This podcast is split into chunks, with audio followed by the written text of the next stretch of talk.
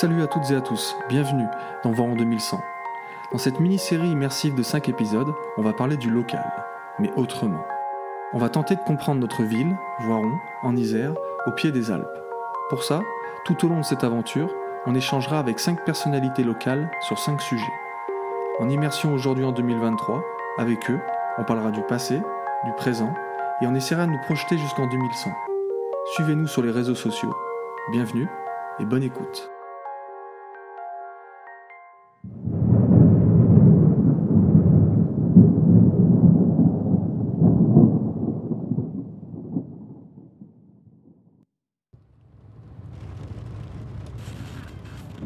Je vais éteindre ce truc là.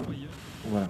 Bon, déjà, merci Louis de m'accompagner ce soir, chez Pierre, sous la flotte. Bon, comme tu le sais, ce soir on est en direction de la maison de Pierre-Emmanuel Muns. Je sais pas si tu le connais, mais c'est un ancien directeur technique d'une boîte industrielle locale. Ensuite, il a créé pas mal de boîtes et de projets dans le coin. Et il a accompagné ensuite des chefs d'entreprise locaux. Alors, je l'ai eu au téléphone cette semaine, il m'a dit qu'on allait parler d'économie.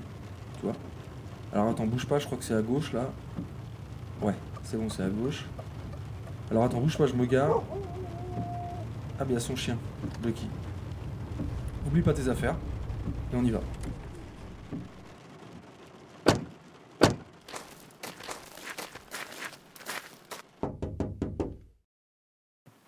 Salut Pierre. Salut Antoine, salut Louis. Bon déjà merci de nous accueillir chez toi, sous cette véranda. Alors comme tu le sais, on va parler d'économie. Alors pas simplement locale, mais aussi au sens large. Alors la France, comme le bassin voironnais, jusque dans les années 80, était une terre qui était industrialisée. Et depuis les années 70, on a vu comme un déclin ou une désindustrialisation progressive. Est-ce que tu peux nous en dire un peu plus et nous donner quelques raisons à cela? On a déjà éloigné les usines des centres-villes, ça c'est la première des choses. On a démonté nos usines parce qu'on a commencé à faire, faire, rentrer en, en ligne de compte la sous-traitance. On veut bien utiliser, on veut bien consommer, mais on veut plus que, on veut plus que les usines soient proches de nous, parce que c'est bruyant, polluant, salissant. Toute cette activité-là, elle a été éloignée, au début un petit peu, puis après beaucoup plus, avant d'être directement exportée. Euh, moi, quand j'étais à l'école, c'était, c'était pas gratifiant du tout d'aller travailler dans une usine. Euh, nos parents euh, espéraient qu'on qu'on fasse des études pour être pour travailler dans des bureaux, mais surtout surtout pas dans des usines, surtout surtout pas dans l'industrie, parce que c'était dévalorisant, salissant et peu glorifiant. Ça, ça a duré pendant 25 ans, où on a cassé notre outil industriel, notamment au niveau de l'école. Au niveau de l'école, on voulait plus et on ne, produ on ne produisait plus d'élèves pour aller travailler dans des usines. Tous ces métiers qui étaient des métiers manuels vont être remplacés par des machines, par des automatismes, par des, de la robotique, et on n'aura plus besoin de ces petits métiers-là. Alors ouais, comme tu dis, alors après, dans les années 80, il y a des nouveaux métiers qui vont arriver, des nouveaux emplois, notamment dans le tertiaire, et on va remarquer l'arrivée des, des, sociétés de services. Est-ce que tu peux nous en parler? On va parler que de notre territoire, dans ce que j'en connais. Le tissage s'arrêtant, aujourd'hui, on a remplacé les métiers directement liés au tissage à des métiers liés plus à du service général, à de la diffusion, et une partie sur la partie commerciale, l'activité commerciale directement liée au bien de la personne. Toute cette partie industrialisation en amont fait que la vie dans les dans les dans les maisons, dans l'habitat a considérablement changé. On, est plus aidé dans dans le, quotidien et ça, ça a créé en effet plein de petites entreprises, plein, plein de petites activités directement liées au service de quotidien. Après, pour moi, les sociétés de services, il euh, y, y, en a deux niveaux. Il y, a des sociétés de services qui sont de l'aide rapprochée à la personne, et ça c'est plutôt florissant et utile.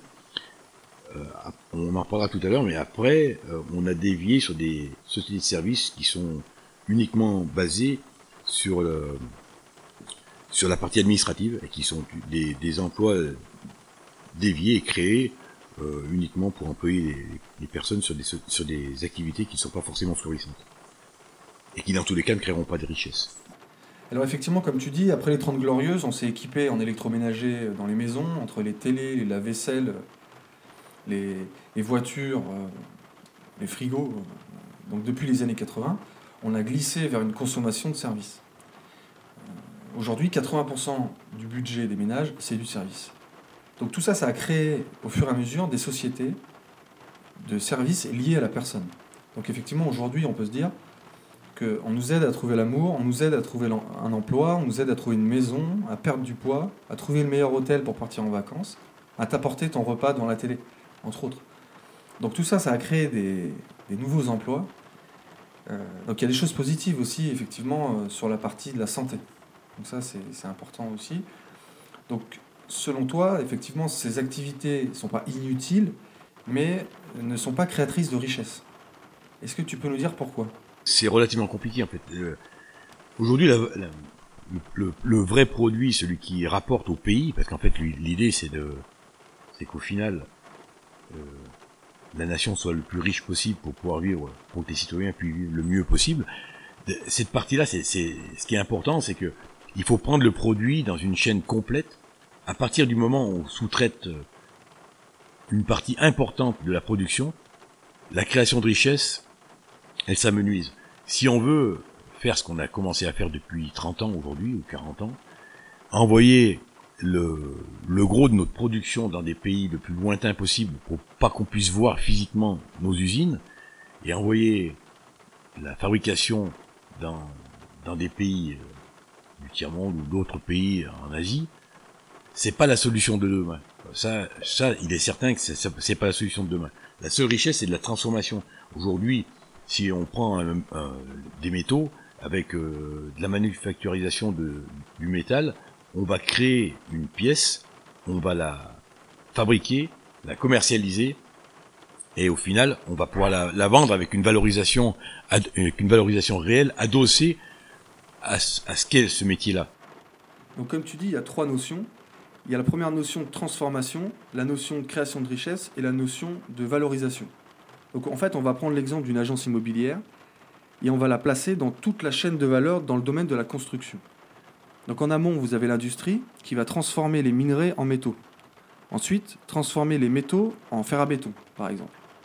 Ensuite, vous avez le secteur du bâtiment, où on va transformer ces produits finis, donc ça peut être des fers à béton, en immeubles. Ensuite, vous avez les artisans qui vont transformer ces immeubles en appartements habitables, notamment via le second œuvre. Et ensuite, vous avez l'agence immobilière qui ne va pas transformer, mais qui va être un intermédiaire entre un vendeur et un acheteur. Et donc, on a vu les raisons tout à l'heure, c'est que en amont, on a délocalisé une partie de notre industrie, on a partiellement dévalorisé les métiers manuels, notamment liés au secteur du bâtiment, et donc on se retrouve avec une chaîne de valeur qui est coupée en deux. D'autant plus que tu parles de valorisation, c'est que la notion de valorisation, elle n'est pas liée à la création de richesse. C'est-à-dire que on va valoriser économiquement et parfois socialement des métiers qui sont plus liés à des métiers intermédiaires que sur des métiers de transformation. Donc, de ce fait-là, et selon toi, on va voir, mais c'est pour ça qu'on a l'impression que c'est euh, un système économique qui, tourne à vide, en fait, d'une certaine manière, non? Ça crée rien du tout, ça crée des emplois artificiels, mais ça ne crée aucune richesse. Ça ne fait que consommer de l'énergie. C'est un, c'est un, c'est un cercle qui est entre un cercle vicieux, mais c'est surtout une machine qui tourne à vide et qui ne produit rien. Mais on ne crée plus de richesse à ce niveau-là. Donc euh, depuis un peu plus de 40 ans, on a complètement dévoyé l'activité industrielle de notre pays Aujourd'hui, la situation actuelle n'étant plus tenable, on va devoir prendre des vraies mesures qui, qui seront en, euh, adéquation avec euh, la, la, une réelle création de richesse. Ouais, et comme tu dis aussi par rapport à la valorisation et ces métiers-là, enfin les, les, métiers, on va dire créateurs de richesse, et tu parles des métiers manuels. Est-ce que tu peux en dire un peu plus sur ces métiers-là? Ceux qui ont fait carrière dans les, ce qu'on appelait à l'époque dans les bureaux, étaient, étaient bien mieux reconnus dans la société que ceux qui étaient ce qu'on appelait nous des ouvriers ou des salariés de base. Alors qu'en réalité, le, le métier, euh, tous les métiers liés à la partie manuelle restent toujours aussi glorifiants que ce qu'ils pouvaient être au tout début. Il n'y a pas de honte à être à travailler. Moi, je pense qu'il n'y a pas de honte à travailler dans un emploi extrêmement manuel. Au contraire, je trouve que ça peut être valorisant puisqu'il y a un vrai emploi de service, il y a un vrai métier qui est caché derrière. Ouais, alors tu parles des emplois de bureau. Aujourd'hui, dans les sociétés traditionnelles, dans les entreprises traditionnelles, il y a beaucoup de métiers tertiaires.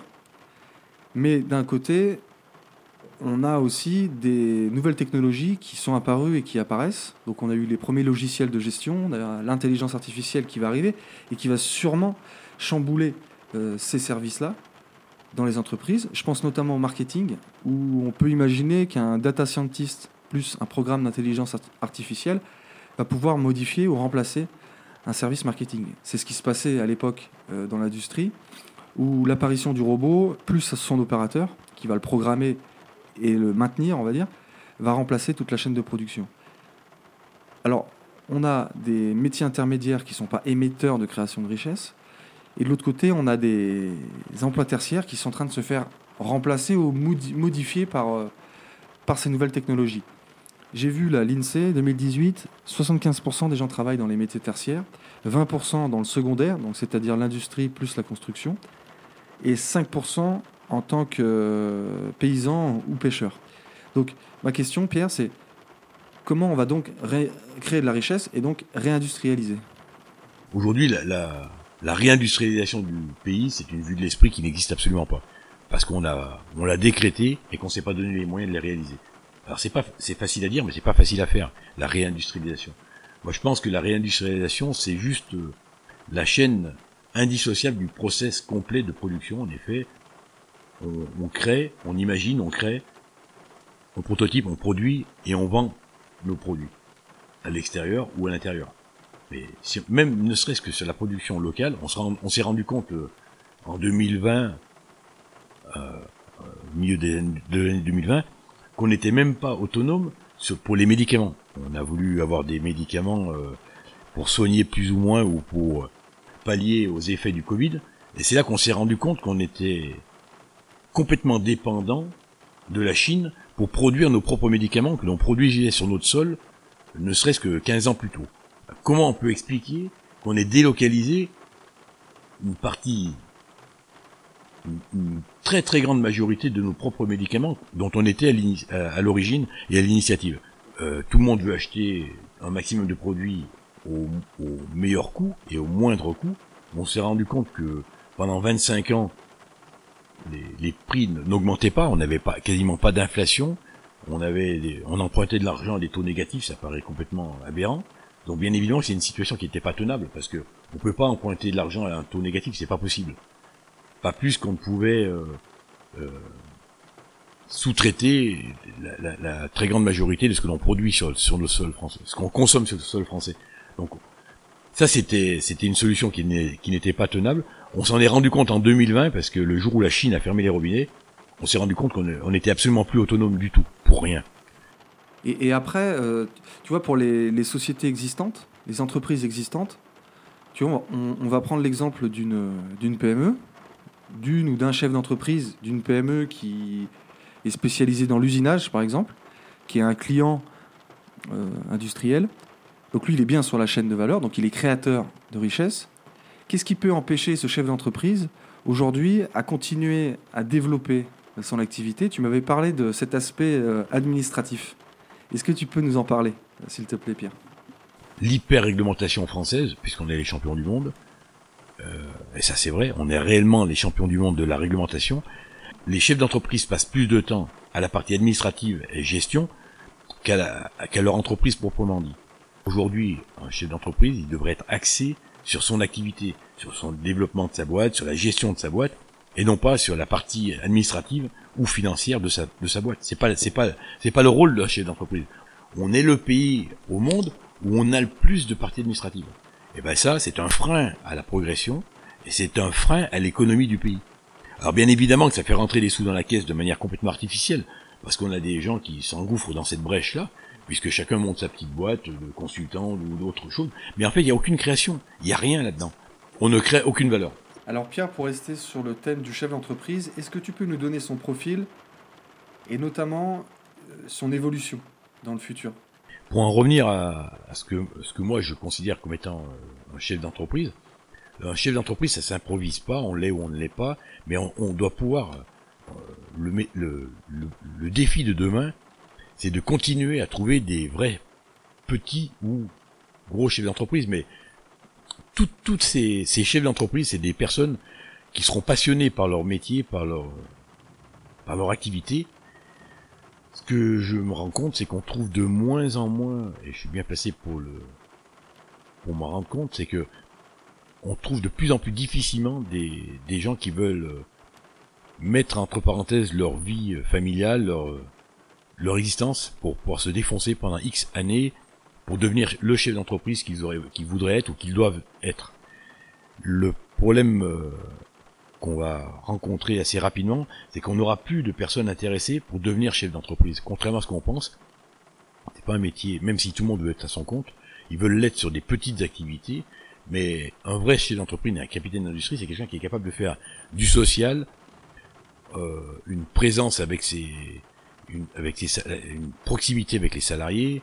Euh, le, le volet social, aujourd'hui, dans les entreprises, est juste primordial. On a de plus en plus de mal à trouver nos collaborateurs.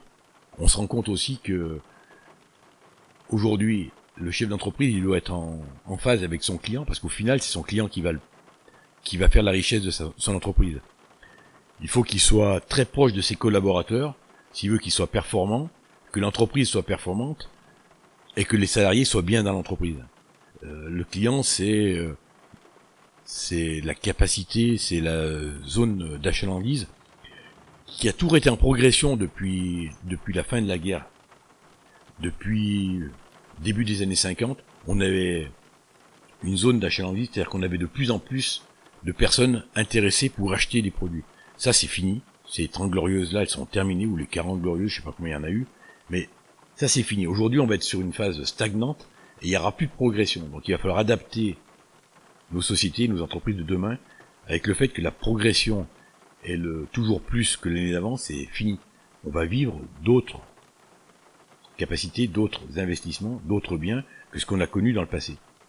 Mais c'est un virage qu'on va, qu'on va prendre dans tous les cas. Le tout, c'est d'être, euh, d'avoir les bonnes armes pour pouvoir se battre à armes égales avec euh, les pays extérieurs qui eux sont plutôt émergents, alors que nous, nous sommes plutôt sur une solution qui était un peu vieillissante. Alors c'est vrai, en plus tu parles de, des, gens qui vont être passionnés par leur métier. On a l'exemple, euh, surtout après le Covid, où il y a des gens qui ont quitté leur boulot, qui sont en train de, quitter leur boulot pour se reconvertir dans des métiers de, de, transformation. Tu vois, euh, il y a des gens qui avaient besoin de se sentir utiles. Alors ils sont dans les métiers de bouche, ils sont dans l'artisanat, et en fait il y a un dénominateur, c'est qu'il y a l'effet de transformation, notamment de matières premières, et peut-être se sentir utile, comme je suis en train un peu de le comprendre, c'est-à-dire c'est créer de la valeur, en fait, c'est dans la transformation, créer de la richesse pour le territoire. Alors à l'échelle industrielle, on parle, pour le coup, on parle beaucoup d'un modèle d'ETI, euh, qui serait un modèle intermédiaire. Euh, Qu'est-ce que tu en penses euh, de ce modèle-là? Aujourd'hui, on veut créer des ETI, on ne créera une ETI. Là, on peut pas créer une ETI. Une ETI, c'est un, ça peut être une TPE qui devient une PME et une PME qui va devenir une ETI. Mais on va pas créer des ETI avec un fonds de pension. Ça fonctionne pas, ce truc. Ça, c'est un système économique qui est voué à l'échec. On se rend compte qu'en Italie, en Allemagne, dans d'autres pays d'Europe, on a beaucoup plus d'ETI en proportion que ce qu'on a en France. Et ce sont des biens qui sont transmis de génération en génération. Parce que les entreprises restent avec un capitaine d'industrie qui est à la tête, qui change à chaque génération, mais qui finalement reste un bien de transmission. Donc l'entreprise grossit naturellement, n'ouvre pas forcément tous ses capitaux à la création future, mais il y a toujours une personne qui décide et un chef d'orchestre. Les orchestres où il y a trois chefs d'orchestre, en principe, ça fonctionne jamais ça. Depuis 2020, on est vraiment dans le futur et on voit les choses de manière complètement différente. Donc le télétravail qui existait très peu, c'est généralisé ici comme ailleurs. Mais ça, c'est qu'une petite partie de, de ce que l'on peut constater. Je pense que le changement, il est beaucoup plus profond. On sait pertinemment que entre 70 et 80 et quelques pourcents de nos métiers auront disparu dans les 12 ou 15 ans qui viennent, parce que la robotique, la mécanisation, la standardisation des métiers fait qu'on n'aura plus tous ces petits métiers d'autrefois. Alors petit, c'est pas péjoratif, hein, mais c'est euh, aujourd'hui des. Euh, on a transformé nos commerçants en, en emploi dans les grandes surfaces. Le, métier de caissier ou de caissière n'existera plus. On va remplacer ça par le robot qui, euh, on va passer les les achats dans des dans une machine qui nous qui nous fera la facture, qui nous fera payer, voilà. tout, tout est automatisé. À la fin, on n'a même plus de contact avec l'argent liquide puisqu'on paye directement sans contact avec une carte bleue. On n'a même plus, donc il n'y a plus le contact direct. Donc le métier de caissier, de caissière, tous ces trucs-là, c'est, ce sera terminé. Aujourd'hui, on a fait du social pour regarder des gens dans, dans, un travail qui était non valorisant et qui était uniquement pour les employés. Mais ça, c'est terminé. L'avenir, ce sera plus ça. Mais bien évidemment qu'il y a beaucoup, beaucoup de métiers nouveaux qui vont être créés.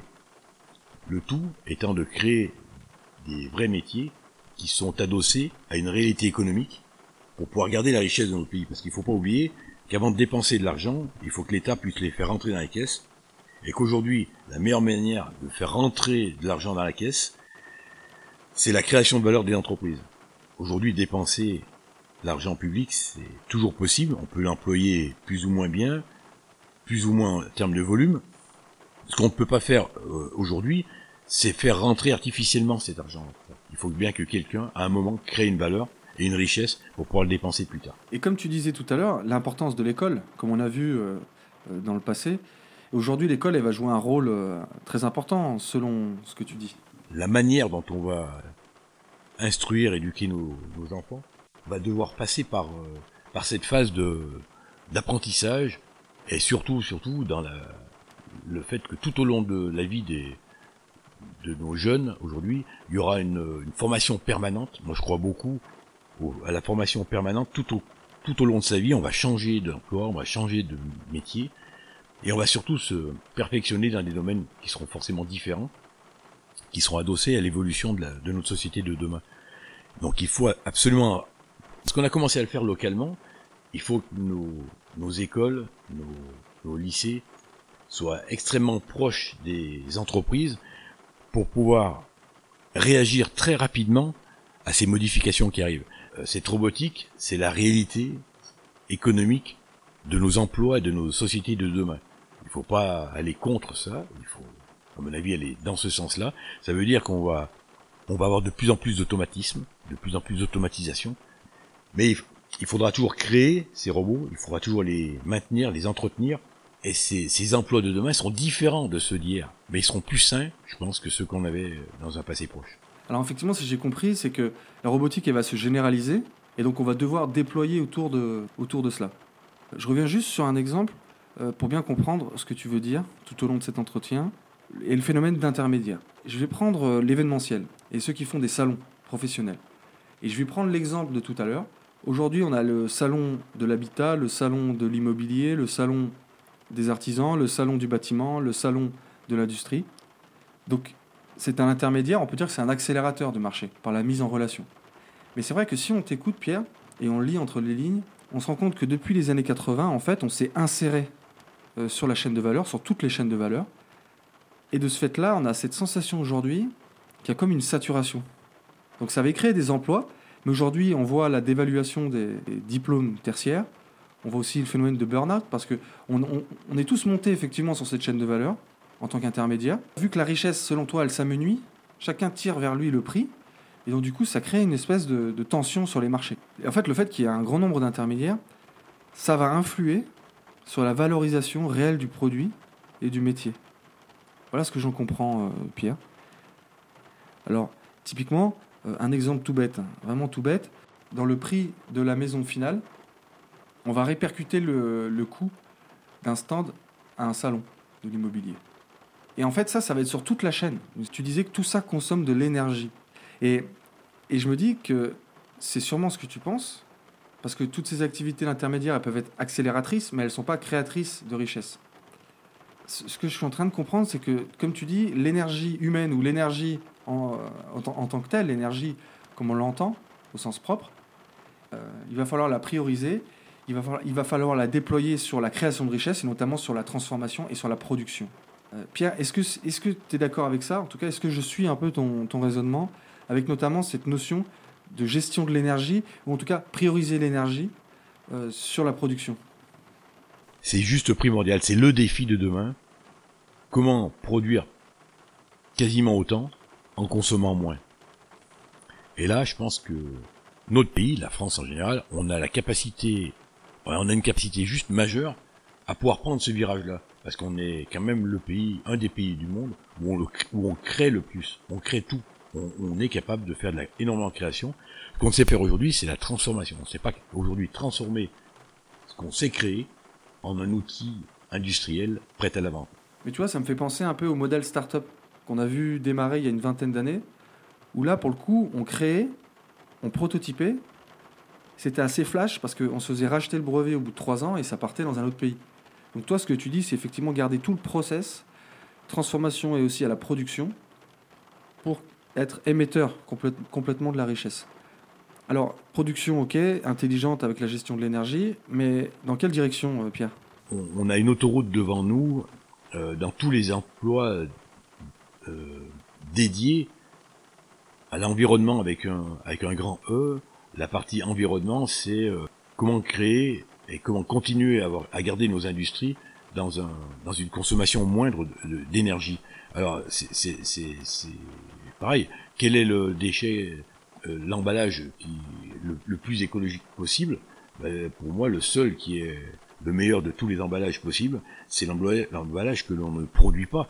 À partir du moment où on ne produit pas de suremballage, où chaque produit doit avoir entre 2, 3 jusqu'à 5 emballages différents, un qui va être publicitaire, un qui va être avec la couleur, un troisième qui va être sécuritaire parce qu'il faut protéger le produit, et au final un cellophane pour pouvoir euh, parer de l'humidité. Tous ces emballages-là, il faut les réduire. C'est une image, mais toutes ces, toutes ces, ces fausses données de ce qu'est le, produit réel, il, faudra, il faudra l'arrêter dans un, avenir très proche pour un, problème environnemental. Donc là, ça rejoint effectivement tous ces intermédiaires. Et tu parles du produit réel. Moi, ça me fait penser à la grand-mère de Martin, Madeleine. Alors elle, elle avait tout le process complet, c'est-à-dire qu'elle semait, elle cultivait, elle récoltait et elle vendait ses propres pommes de terre. Donc tu vois comme quoi, elle, elle avait tout le process et il n'y avait pas d'intermédiaire. Et là, on était produit réel, c'était vendu comme au marché et il n'y avait pas forcément d'emballage.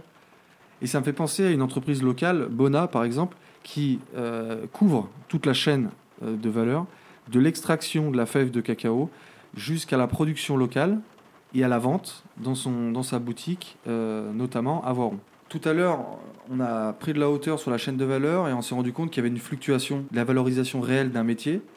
Ensuite, ça a une incidence sur la valorisation réelle du produit avec tous ces intermédiaires. On a parlé du, salon, on a parlé de l'emballage, on peut parler aussi du transport avec cette notion de circuit court. Et en parallèle de ça, tu dis effectivement qu'il faut que ces métiers, ces, produits soient euh, adossés à une réalité économique dans un contexte qui, pour toi, est très important, c'est le réchauffement climatique. et d'où cette nécessité à réagir assez rapidement. Pour que cela ne, ne s'accélère pas, ne se produise pas, ou, ou arrêter un peu cette course en avant, c'est le défi de demain. Le défi de demain, c'est comment produire, continuer à produire, ne pas faire qu'il n'y ait pas de frein à l'accélération de notre société, parce que faut pas être rétrograde dans ce cas-là. Et, ce cadre-là, on, ne, l'arrêtera pas. Par contre, on, a la capacité aujourd'hui dans notre pays à produire autant, mais mieux. Donc ça, c'est une intelligence réelle qu'on peut avoir et qu'il va falloir qu'on développe pour créer les emplois de demain. Merci Pierre. Bon retour. Merci Louis. J'espère que tu n'as pas trop mal à la tête. La prochaine fois, on parlera du monde associatif et on essaiera d'imaginer son futur. À bientôt. Salut. Et aujourd'hui, on se rend compte quand même que bon nombre de cadres dirigeants dans, les, dans des grands groupes font un choix euh, qui, semble, qui semblait complètement improbable. Des, des jeunes qui ont fait beaucoup d'études, qui ont une capacité de réflexion importante et qui quittent le monde de, la grande entreprise parce qu'il ne, ne leur convient plus pour avoir un cadre de vie euh, alors, où ils vont beaucoup, beaucoup moins gagner leur vie, mais ils, vont privilégier le cadre de vie et la famille. Donc c'est bon signe de voir que tout, ce qu'on pourrait appeler aujourd'hui les cerveaux, les, les, les, cadres intermédiaires et les cadres dirigeants, fuient souvent de plus en plus les grands groupes. Alors, les grands groupes, c'est parce que, une fois de plus, dans les grands groupes, euh, ils ne sont même plus appelés par leur nom et par un numéro, et il n'y a plus aucune reconnaissance si ce n'est une reconnaissance financière de, tous ces jeunes qui sont souvent diplômés. Et le, fait qu'ils veuillent revenir à, la, solution originale, à, une vie plus terre à terre et plus basique, et souvent moins dépensière et moins coûteuse, je pense que c'est bon signe. Ça veut dire aussi que les, générations futures j'espère, vont concrétiser ce qui est en train de plus ou moins d'arriver, ce que je souhaite qui arrivera, c'est-à-dire la, capacité de réflexion plus que la capacité financière pure et dure d'aujourd'hui. Cette fuite en avant, à mon avis, elle, touche à sa fin. C'était pas dans les deux ans qui viennent, mais je pense que dans moins de 20 ans, c'est un modèle qui ne fonctionnera plus du tout. Courir en travaillant pour gagner plus d'argent, pour pouvoir partir plus souvent en vacances, pour pouvoir avoir une plus grosse voiture, pour avoir une plus belle maison, plus belle que son voisin si possible, plus belle que nos parents, pour avoir euh, un train de vie supérieur à ce qu'ont eu nos parents. Euh, je pense que ce modèle-là, il est révolu.